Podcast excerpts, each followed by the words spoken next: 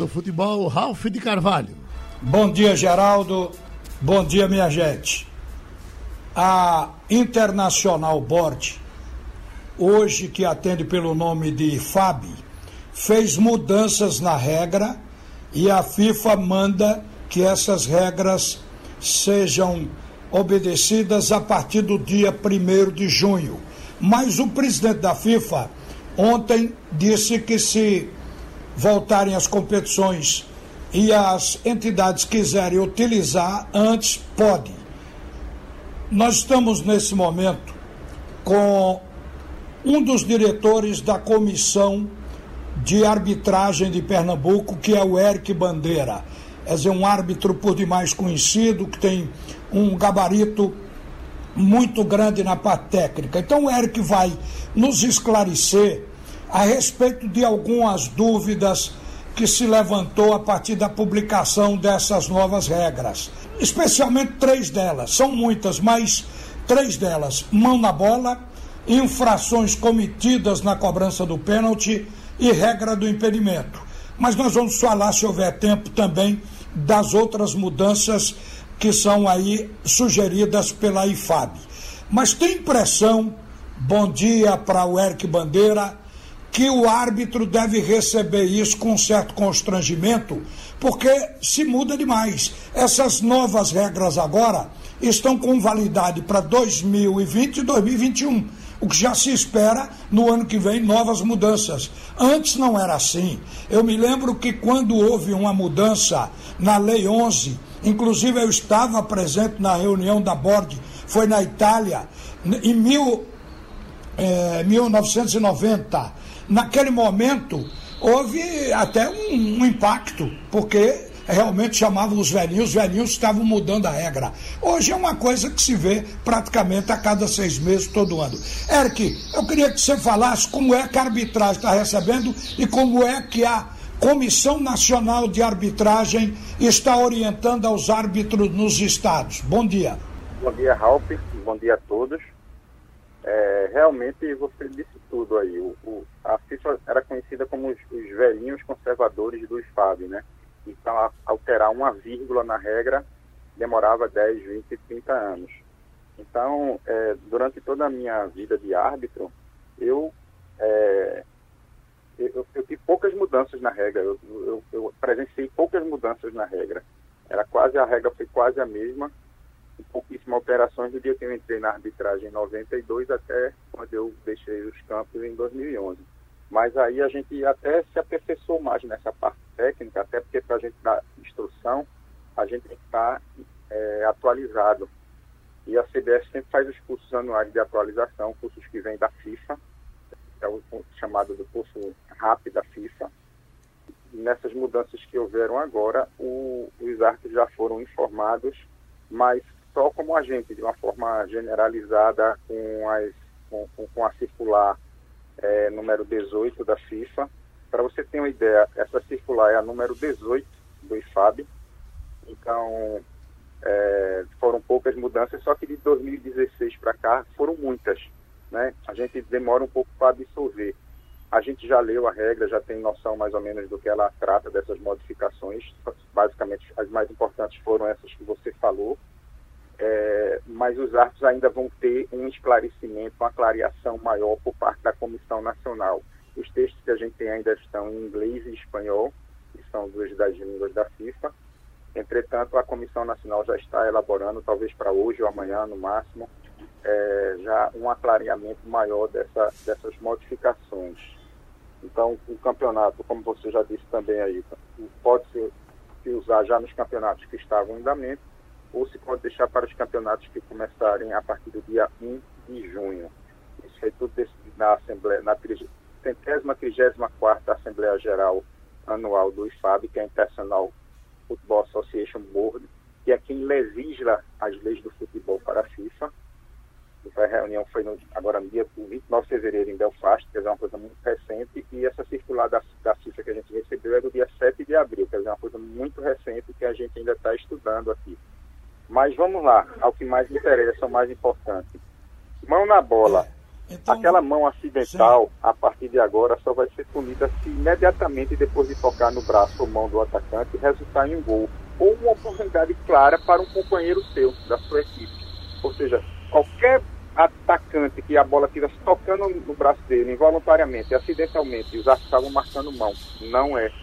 É só aquela bola que entrar diretamente no gol, porque o futebol não admite um gol com a mão, ou aquela bola que to tocando na, na, no braço de um atacante ela, ela sobre para um, um companheiro que fique em, em clara oportunidade de gol. Essa mão tem que ser, vai começar, é só essa mão vai ser marcada, quer dizer, no do ataque, né?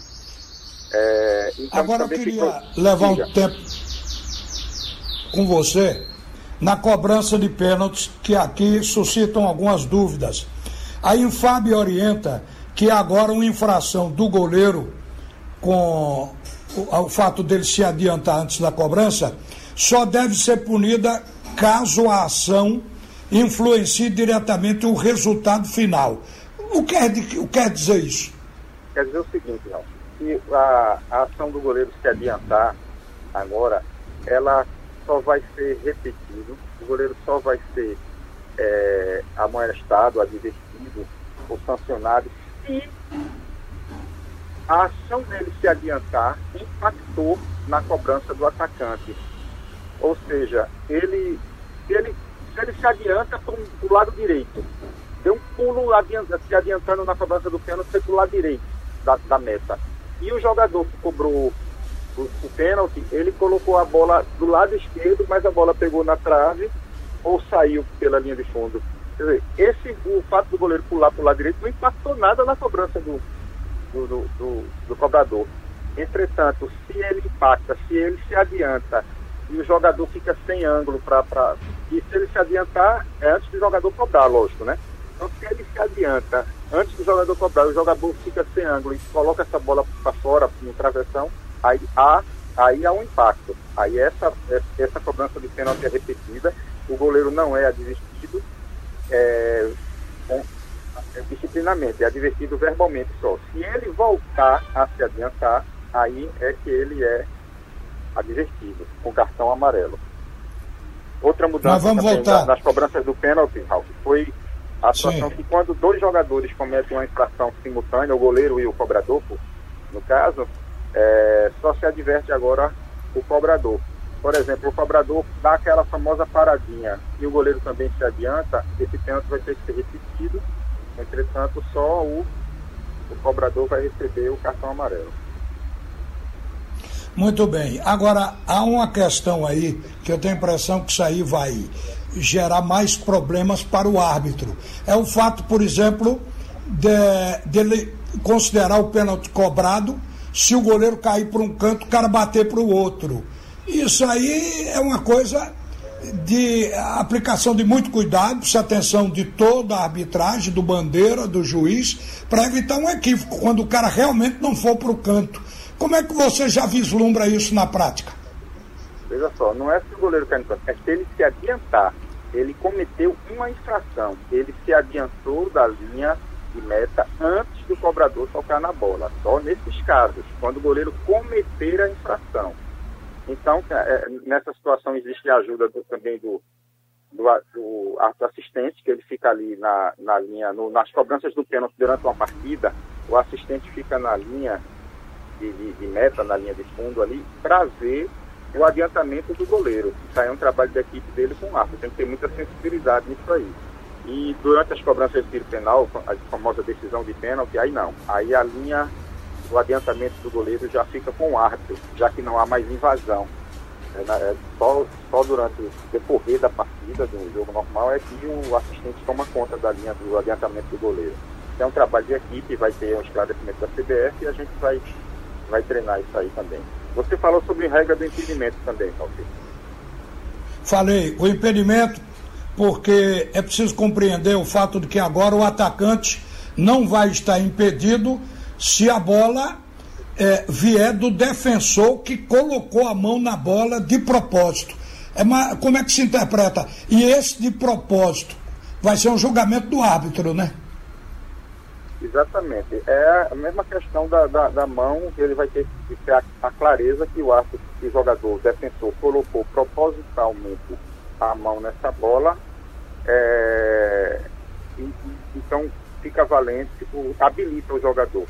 O jogador é, atacante não pode ser prejudicado. A regra do impedimento, na realidade, a, a International Football Association Board, ela reconheceu que a regra precisa ser mudada em favor mais do, do ataque e dos gols dos atacantes.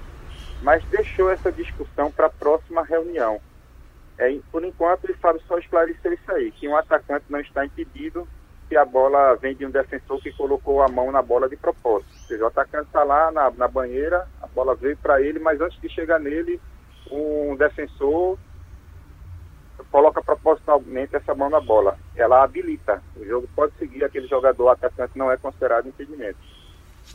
Agora, Agora na próxima, para você ver, a, a, FIFA tem mudado, a FAB tem mudado e já deixou essa discussão para o próximo ano. Quer dizer, para o ano vem mais, mais trabalho por aí.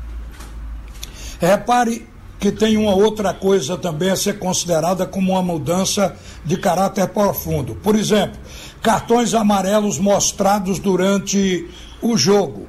Eles não contarão mais em uma disputa direta de pênalti. Quer dizer, pode-se levar dois cartões amarelos sem que o jogador seja expulso. Ele não vem o vermelho e ele não vai sair de campo. Explique como é que vai ser isso. Durante, durante o jogo, é um jogo decisivo e, dependendo do resultado, ele pode ir para decisão de tiros livres do ponto penal, a famosa decisão de pênalti. E o jogador, durante a partida, levou um cartão amarelo.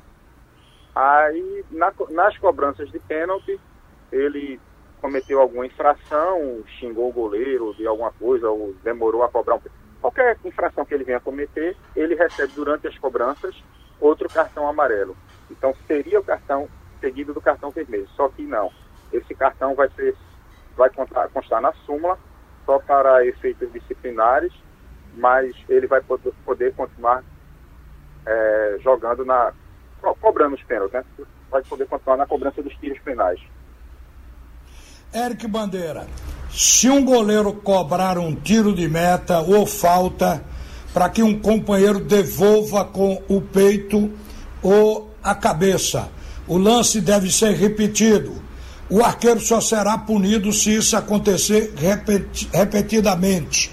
Dizer, isso eu, por exemplo, não me lembro que tenha ocorrido, mas pode-se anotar como uma mudança substancial?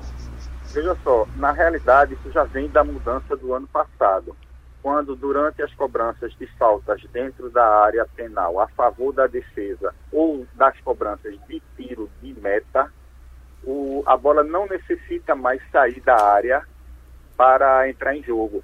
Então, aconteceu de, jogadores brasileiros, ah, inclusive não estavam nem aqui, estavam na Europa. Eu lembro agora o nome do jogador. Ele cobra, o goleiro cobra o, o tiro de meta para ele, levantando a bola. Pisa por baixo da bola e levanta na cabeça dele. Como o goleiro pode pegar a bola de volta, é, vinda da, da cabeça de um companheiro, da cabeça, do peito, Aí o goleiro pegava a bola de volta e isso aí eles estavam ganhando tempo. Começaram a querer burlar a, a, a regra nova que foi colocada para agilizar o jogo, que era a bola entrar em jogo sem precisar necessariamente sair da área penal. Então os jogadores já tentaram burlar isso aí. Para que não houvesse essa burla, foi criado isso aí, como se fosse um arremendo à, à regra criada no ano passado. Olha, aqui tem uma observação nas mudanças que vale mais para o jogador, para ele entender, entrar na cabeça dele. É o seguinte: se o árbitro permitir a cobrança de uma falta rapidamente ou der vantagem num lance após uma falta que interfira em um lance claro de ataque. Isso não vai ser mais mostrado cartão amarelo, né? Se ele interromper se ele interromper a ação de ataque, é para mostrar o cartão amarelo sim. E ele, se ele acabar com a, com a opção de ataque. Porque é, não, não, não se pode nunca é, punir o, o, o, como é, dar, dar razão ao infrator, né, beneficiar o infrator. Então, se ele cobrar e malograr uma ação de, de ataque prom, prom, promissor, o cartão é para ser mostrado. A mais banal é essa aqui. Os jogadores que não respeitarem os quatro metros de distância obrigatória no lance de bola ao chão serão punidos com cartão amarelo. Isso aí é aquele chato que fica em cima do juiz o tempo todo, que agora vai ter um cartãozinho para ele. Não é isso? É, fica mais fácil até, já está na regra explícito e escrito, então a, a tendência é que os jogadores parem e de tomar esse tipo de atitude durante o partido de futebol. Bom, Érico Bandeira, para a gente terminar, antes de mais nada, obrigado por você se colocar ao dispor da Rádio Jornal para esclarecer as mudanças, mas eu queria que você avaliasse uma coisa aí. Você acha que a assimilação dessas mudanças deve durar quanto tempo? Vamos assistir erros de, de árbitros por quanto tempo até isso aí entrar na cabeça? Olha, Ralf, é, não, não é fácil precisar assim, né? A gente tem que ter treinamento, a gente tem que fazer prova, provas teóricas, colocando essas questões para que isso seja fixado na, na, na mente do árbitro lá, para que ele possa pôr isso em prática. Então tem que se fazer um trabalho técnico, um trabalho prático também, para que essa assimilação aconteça o mais breve possível. Haja vista que o Campeonato Brasileiro, se Deus quiser, está para começar aí a partir de junho, então essas regras já estão valendo e já terão que ser aplicadas durante esse campo de jogo. Tá certo. O que é que os árbitros estão fazendo nesse período de pandemia? Vocês têm é, recomendado alguma coisa? Sim, nós, nós estamos é, fazendo planilhas de treinamento semanais que são adaptadas ao espaço físico que o árbitro disponha haja visto essa quarentena, que tem condomínios de alguns árvores que eles não podem descer do prédio, tem outros que estão em casa da praia, em sítio, cada um tem seu espaço. Então, de acordo com o espaço de cada um, eles vão se movimentando e tentando ajudar com que não, não perca por total a forma física. E na questão técnica, a gente está com a ajuda grande da Comissão Nacional de Arbitragem, que dia sim, dia não, tem disponibilizado é, vídeos para que nós possamos é, responder e treinar e ficar capacitado para quando aquilo acontecer no campo de jogo a gente saber tomar uma decisão. Então já teve vídeos de pênalti, de impedimento e agora está tendo de mão. Esses vídeos são, são vídeos colocados numa plataforma e vem para usar em 10 vídeos e ali você escolhe suas, suas respostas e quando você fecha, é como se você estivesse fazendo uma prova online. Então, depois você recebe o seu resultado e depois nós somos alimentados, é, retroalimentados com as informações de cada lance daquele, e explicado, embasado na regra, por que, é que foi pênalti, por que não foi, por que foi impedimento, por que não foi. Então, isso é uma forma da gente continuar treinando virtualmente, graças a, a Deus e às ferramentas modernas hoje em dia de comunicação e redes sociais.